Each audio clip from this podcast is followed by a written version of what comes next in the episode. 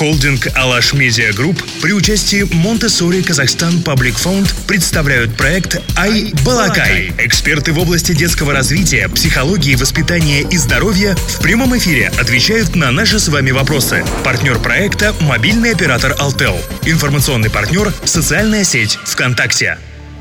Сегодня на связи доктор психологии, российский эксперт по развитию эмоционального интеллекта, автор множества книг, преподаватель МГИМО и МИП, а также сооснователь проекта развития навыков Soft Skills Skillfolio Виктория Шиманская.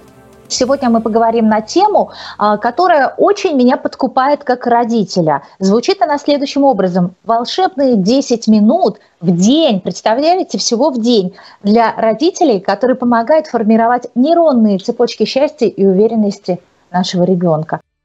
Смотрите, дело в том, что вот такие нейронные дорожки нашего такого родительства, они в любом случае формируются. Но вариант первый, они формируются неосознанно. И на меня когда-то кричали, я сейчас устал, что-то произошло, и в этот момент я как-то начинаю раздраженно и нервно разговаривать с ребенком, я беру крайнюю ситуацию.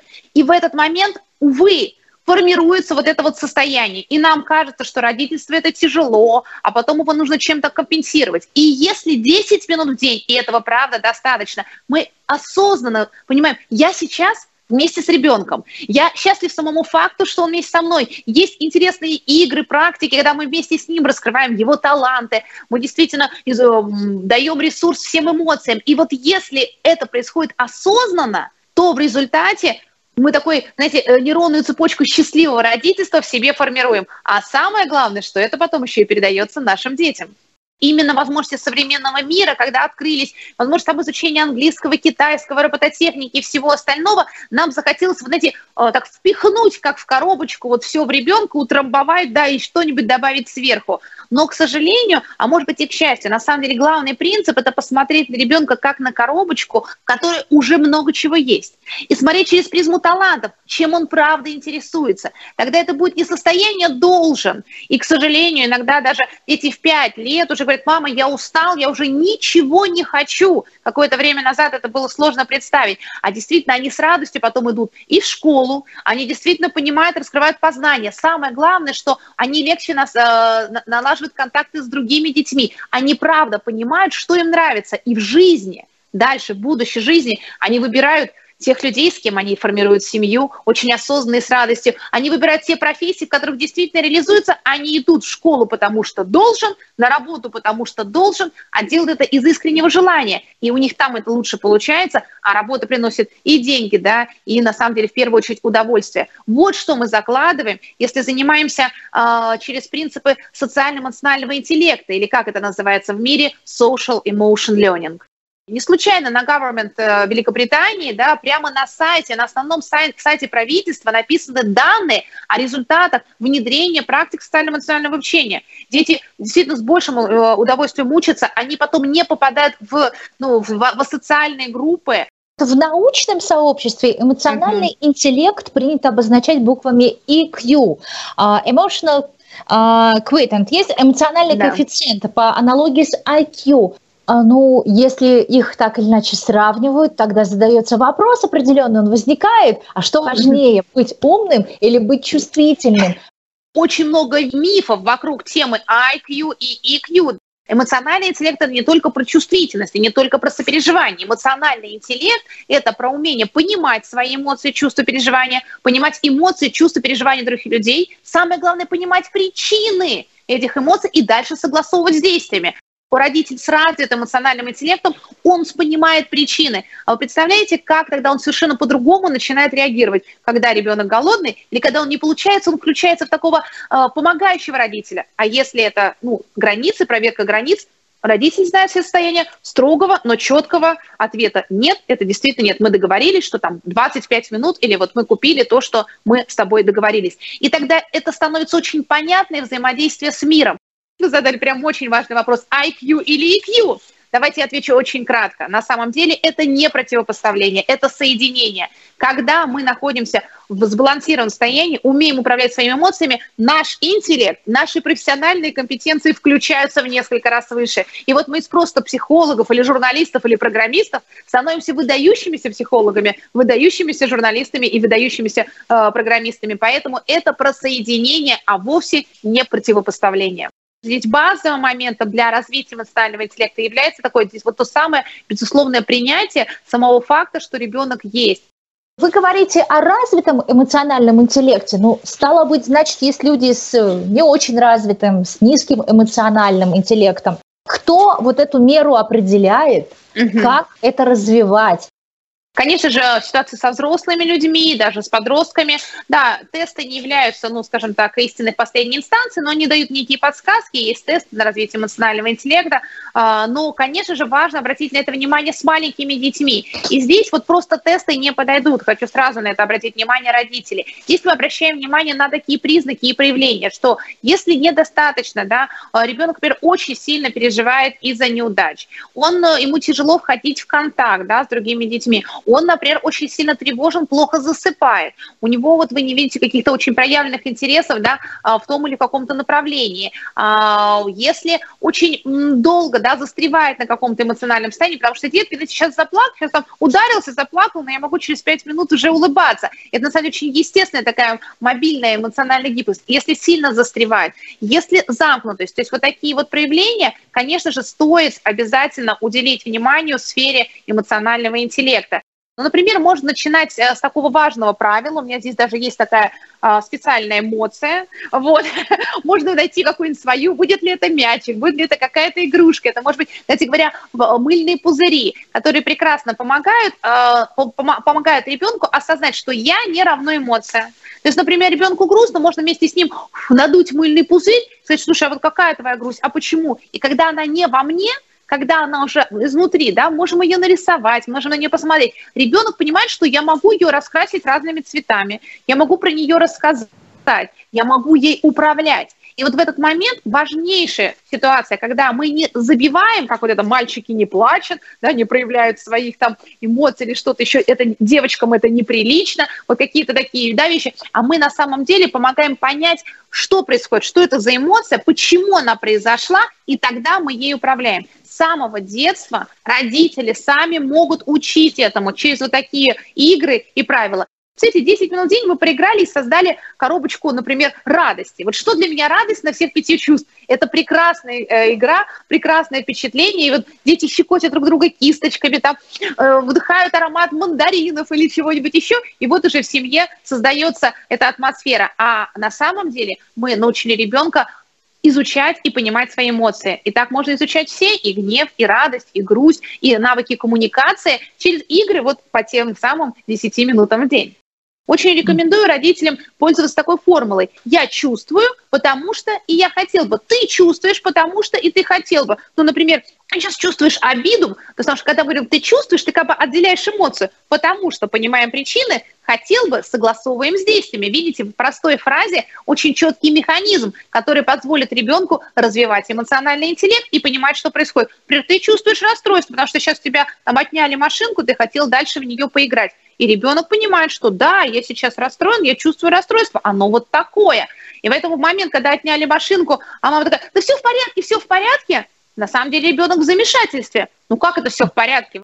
Важный момент. Извините, вот прям очень хочу на это акцентировать внимание. Иногда родители, когда слышат про это правило, я чувствую, потому что я хотел бы, они сами начинают так говорить и детям, но только в отношении таких сложных эмоций, как грусть, как раздражение, как там обида. Вот это, важ, это такая, знаете, ну прям вот не делайте этого. Важно говорить, я чувствую радость, что мы сейчас вместе с тобой играем. Угу. Я хотела бы играть еще. А то иначе через какое-то время ребенок на, слов, на слова «я чувствую» будет уже вздрагивать, потому что это значит либо про обиду, либо про злость и что-то еще. Многие думают, что подготовка к школе – это читать, значит, складывать, на самом деле, по российским ГОС, например, читать и считать ребенок не обязан, хотя все равно все это делают и этого требуют. Ну, вот такой. А на самом деле самое главное, вот такой чек-лист, знаете, для родителей, это потом и младших школьников, и для дошкольников. Обратите внимание, может ли ребенок, умеет ли он сам представиться? И организовать знакомство. И, вы знаете, не всем деткам это легко. Если мы просто это, ну, будем играть такую игру, там, меня зовут э, там, Лизат, значит, э, я учусь, а мне 5 лет, моя любимая кукла такая, а еще я собираю конструктор, и еще я занимаюсь гимнастикой. То есть научиться вот этим правилам первого диалога – важнейшая составляющая. Дальше. В этом чек-листе будут, а умеет ли ребенок принимать отказ? Дальше. А как он сам следует инструкции? А насколько он может попросить помощи? А насколько он действительно может сам оказать поддержку? Если действительно ребенок к этому подготовлен, он и в школе совершенно по-другому. Как много примеров, когда в начальных классах детки очень умненькие, знаете, наоборот, вот их, их всему научили, они такие старательные, но контакт с другими у них не складывается, и им не до учебы этот период уже а, такой средней школы, такой предподростковый, да, и там подростковый период, там 10-11 это такая подготовка. После 12-13 действительно многие ну, в силу э, э, объективных процессов становятся немножко такими ежиками, а, потому что у них и а, очень много процессов, когда они действительно сами определяются, что мне интересно, причем они себя не до конца понимают, свой организм меняется. Здесь главная ситуация, чем мы можем помочь и практике а, развития социально-эмоционального обучения, те же самые 10 минут в день в этом возрасте, это максимально а, говорить с детками о предназначении. Детки в этом возрасте начинают задумываться, что я бы хотел что-то зарабатывать, и вообще кем мне быть. И это получилось э, такой очень интересный момент, что как раз через эту зацепочку и можно с ними выстраивать этот контакт. Просто не смотреть это насчет того, так, давай определимся, в какой вуз ты будешь поступать. Вот это совсем не, не первый вопрос. Наоборот, понять, а что тебе интересно, а чем ты увлекаешься? Посмотреть на предметы в школе не с точки зрения оценок, а по каким предметам он ищет что-то интересное. И самое главное, вот именно в этом возрасте, посмотреть, например, действительно больше увлечения биологией или физикой, или языками, или действительно программированием, потому что если это сформируется даже по другим каким-то предметам, не будет пятерок. И я хочу даже успокоить родителей, и это хорошо, потому что исследования покажут, что если просто по всем, что называется, 100 баллов, да, по всем вот пятерке, это э, глушит внутри ребенка состояние понимания, а что мне по-настоящему нравится мы часто э, за ребенка и решаем, и все, и забываем, что вообще-то мы хотим, чтобы в 18, в 20 лет все-таки он как-то уже действительно жил в самостоятельности. А для этого начинаем мы с самого раннего детства. И самостоятельность формируется через умение выбирать. И поэтому, если ребенок совсем маленький, и мы ему еще читаем даже книжечку, и вот на самой нижней полочке он сам берет, эту книжку и решает, что и какую ему читать. Если он выбирал 20 раз подряд одну и ту же книжку, но вы вправе потом на этой полочке поменять книжки, и он выберет другую. Но на самом деле это выбор ребенка.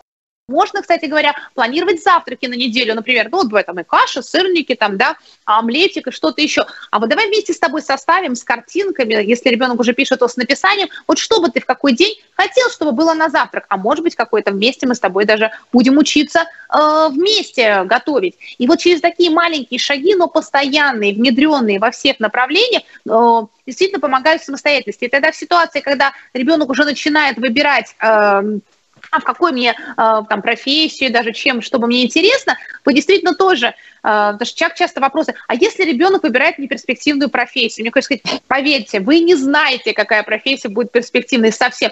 И есть люди, которые прекрасно зарабатывают в педагогике, есть те, кто прекрасно зарабатывает в программировании, и это не значит, что одни там менее перспективные. Если это его она будет для него перспективна. Он там реализуется и сможет там самостоятельно обеспечивать себе жизнь. А вот если это будет навязанное, вы отделите этот, жи, этот этап еще надолго, потому что придется переучиваться, где-то страдать на этой работе, быть там неудачником, возможно, или несчастливым на этой работе, и потом 30-40 лет да, искать еще то предназначение. Поэтому чем раньше мы и чем больше даем вот этот момент выбора ребенку управляемого, и на каждом возрасте, возрастном этапе мы прямо расширяем, расширяем возможности. И тогда это вот самый главный путь к самостоятельности. Какими должны быть родители 21 века uh-huh. прежде всего? быть осознанным, не при этом быть искренними и счастливыми. То есть мы не должны быть идеальными родителями. Нет идеальных родителей. Все иногда сделали что-то неправильное, но мы можем быть счастливыми и искренними, понимать, что просто если не страшно сделать ошибку, страшно, если мы это не учли, и это становится вот той неосознанной нейронной дорожкой, когда один раз ребенок раздражал, потому что мы, значит, это тут на работе что-то делали, мы, ну, так как-то резко ответили. Вот если мы не поймали это в этот момент, и не решили, что в следующий раз, когда вот э, как-то я выстрою, либо я повешу такую большую яркую табличку, оранжевое о том, что маму не отвлекать, и ребенок не пойдет. Это проверено, это вот в режиме вот этой удаленной работы. Мы с очень многими мамами делали такие вот прям лайфхаки, они размечали территорию для того, чего это было возможно. Или наоборот, я скажу, извините, друзья, сейчас буквально минуточку, если это позволяет, или мой документ там какой-то, я вообще никого не, не торможу, и я на минуту обращу свое внимание к ребенку. В этот момент и тот, и другой у нас сформировалась связка. Мы 10 раз обратили внимание к ребенку, услышали его, он понял, что он услышан, а где-то он понял, что это граница, и сейчас не вовремя. И то, и другое ему важно. Вот тогда это будет общество с понятными правилами, с осознанным и счастливым э, будущим. Виктория, спасибо большое. Все выпуски проекта «Айбалакай» смотрите в 20.00 в прямом эфире во Вконтакте tenvinnews.kz каждый четверг и воскресенье. Партнер проекта – мобильный оператор «Алтел».